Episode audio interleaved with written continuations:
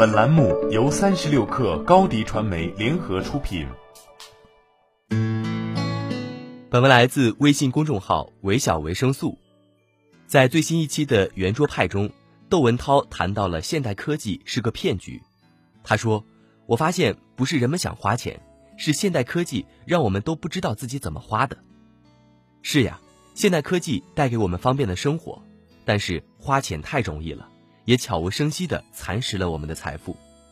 在这里，窦文涛老师的思维其实是一种适得其反的思维策略。何为适得其反呢？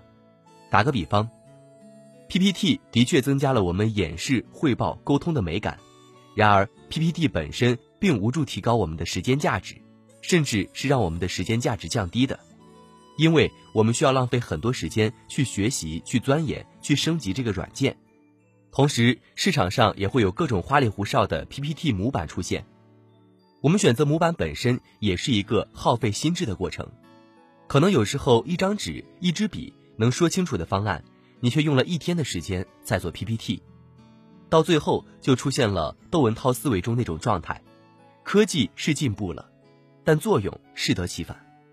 其实生活中真的充满了逆向思维。这些逆向思维让你保持更清醒的思考，防止一不小心就掉坑。大家有没有思考过，为什么咱们飞机的窗户是圆形的呢？跟大家讲一段往事：英国的哈维兰彗星是世界上第一种被量产的喷气式飞机。然而，1953至1954年，这型号的飞机却发生了一系列神秘的空中解体。随后，人们发现。那是因为飞机的机窗是方形的，尖角引起了细小的裂纹，导致飞机解体。所以你现在看到的飞机窗户都是圆形的。这件事之后，飞机师戴维·沃伦建议每一架飞机当中都安装一个黑匣子，用以精准记录飞行事故的原因。黑匣子的发明，除了是航空史上创新的记录方式，更加是一种重要的思维——复盘。给大家举个例子，假如你几年前买了一百块的股票，而现在的股价已经跌到了十块钱，你会怎么想呢？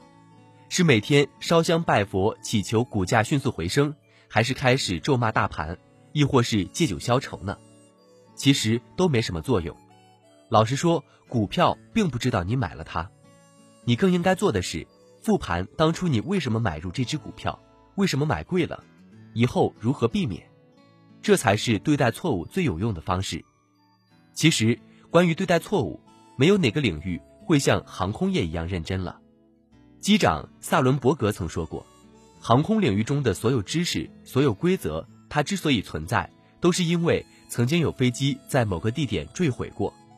所以，高手通常把失败的经历看作是黑匣子，然后拿着这个飞行记录仪，彻底的去解剖、复盘记录。”但求之后，每次航线都能安全着陆。只要你了解了失败的原因，你的人生就会因为这次糟糕的失败而变得更加美好。如果你无法解释自己究竟错在哪里，那就没法看懂这个时间，也没法看懂自己。换言之，无法解释自己的跌倒，那么你下次还是会跌倒。巴菲特的人生座右铭是：了解你的能力圈，并坚守在圈中。他的商业伙伴。查理芒格补充道：“如果你试图在自己的能力圈外的事情上取得成功，那你的职业生涯将会非常糟糕。一个人一生要避免一塌糊涂，最明智的做法是认清自己的能力，并且固守在那里。这两年，很多人都提倡要跳出舒适区，更倡导在能力圈范围外做事情，但殊不知，守在自己的圈内同样也会带来惊喜。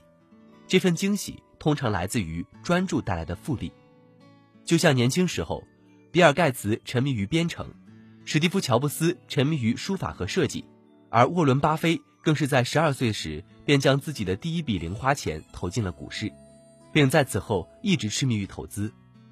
今天没有人会说他们在挥霍青春，恰恰相反，正因为他们痴迷于某种东西，才会为此花费了成千上万个小时，成为了大师。坚守自己的能力圈，也意味着量力而为。而你在能力圈内积累的势能越多，你不知不觉会觉得自己投入产出比越来越高，获得的满足感也自然会越强。人拥有一个怎样的人生，关键在于如何思考。如果你觉得自己离幸福还有很长一段距离，那可能是你走在一段脑袋偷懒的路上。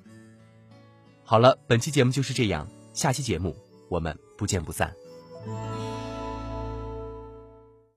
欢迎加入三十六课官方社群，添加微信 baby 三十六课 b a b y 三六 k r，获取独家商业资讯，听大咖讲风口，聊创业，和上万课友一起交流学习。高迪传媒，我们制造影响力。商务合作，请关注新浪微博高迪传媒。